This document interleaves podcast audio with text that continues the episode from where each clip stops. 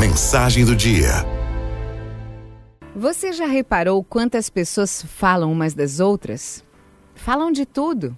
Falam da moral, do comportamento, dos sentimentos, das reações, dos medos, das imperfeições, dos erros, das criancices, das ranzinices, sobretudo, falam do comportamento.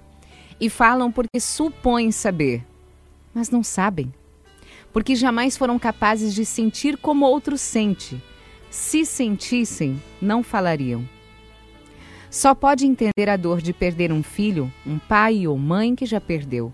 E eu dou esse exemplo extremo porque ele ilustra melhor.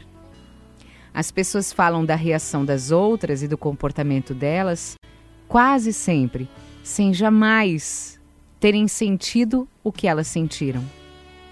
A verdade é que só sabemos o que já sentimos.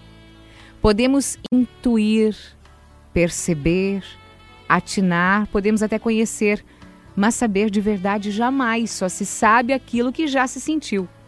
Então, quando for julgar a postura do outro, respire fundo primeiro.